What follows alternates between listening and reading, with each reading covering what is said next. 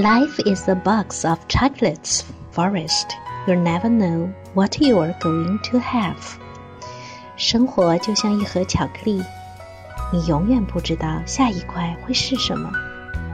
我心怀好奇与期待，那些味道如何充实我的灵魂与现实。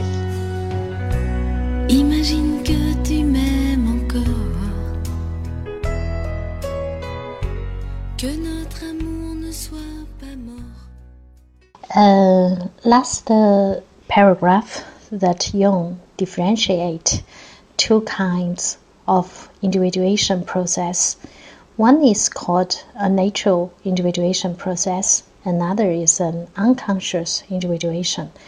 And the natural way uh, always be there, and uh, uh, unconscious individuation that by the help of the analytical process will made all uh, materials in your unconscious be conscious by the ego.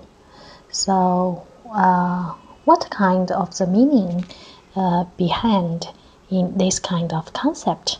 That is what we read today. to illustrate uh, to illustrate the two kinds of individuation, Jung took the development process in nature out of the crystal lattice develops the crystal. Out of the acorn, the oak.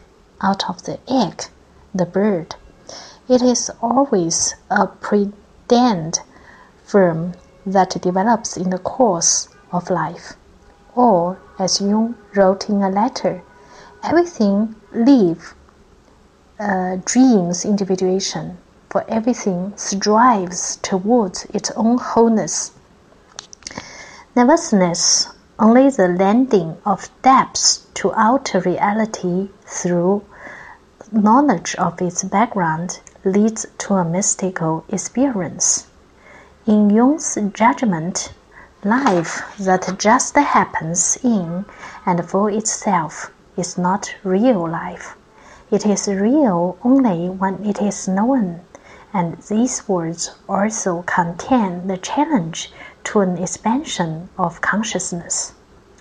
By rendering conscious the transpersonal influence on our psyches through the experience of its luminosity, forces are recognized which underlie one's being and behavior in a structuring and autonomous way, as well as being behind the apparent random unfolding of events.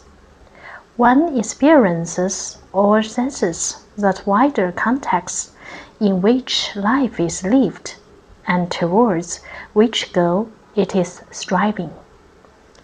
Jung alluded to these matters when he wrote, You are quite right. The main interest of my work is not concerned with the treatment of neurosis but rather with the approach to the numinous. But the fact is that the approach to the numinous is the real therapy, and inasmuch as you attend to the numinous experience, you are released from the course of pathology. Even the very disease takes on a numinous character. In life, there is nothing that cannot be understood in the deepest sense as referring to the transcendent. Sickness and suffering are no exception. In this psychotherapy or analysis, you attempt to open the eyes of the individual to this.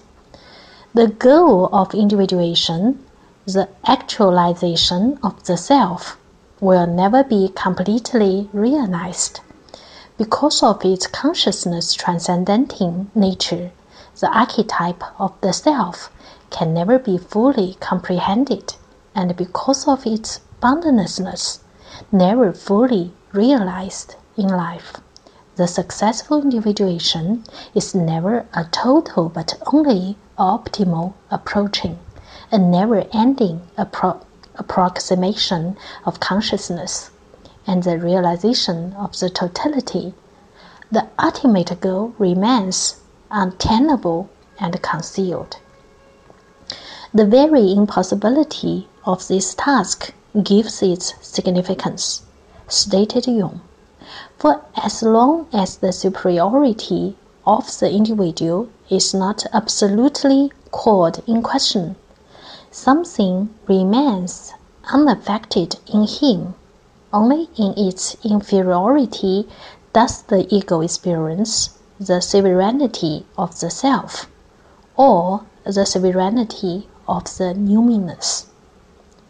In this brief description of the concept of individuation, a picture is sketched of a reciprocal relationship between the ego and the self, mystically stated, between man and God. The archetype of the self forces its way into consciousness from the unconscious, and the response of the human to this impulse are the archetypal image of God on the one hand, and the living out of fate as a fulfillment of this destiny on the other. The images tend also to reveal the eternal aspect of the self, its uniqueness as defined by man. Today we are just stopped here. That's a very impressive and strong image to give by Jaffé that between the ego and self and the conscious and unconscious and individuation is between the God and make a man to be a man.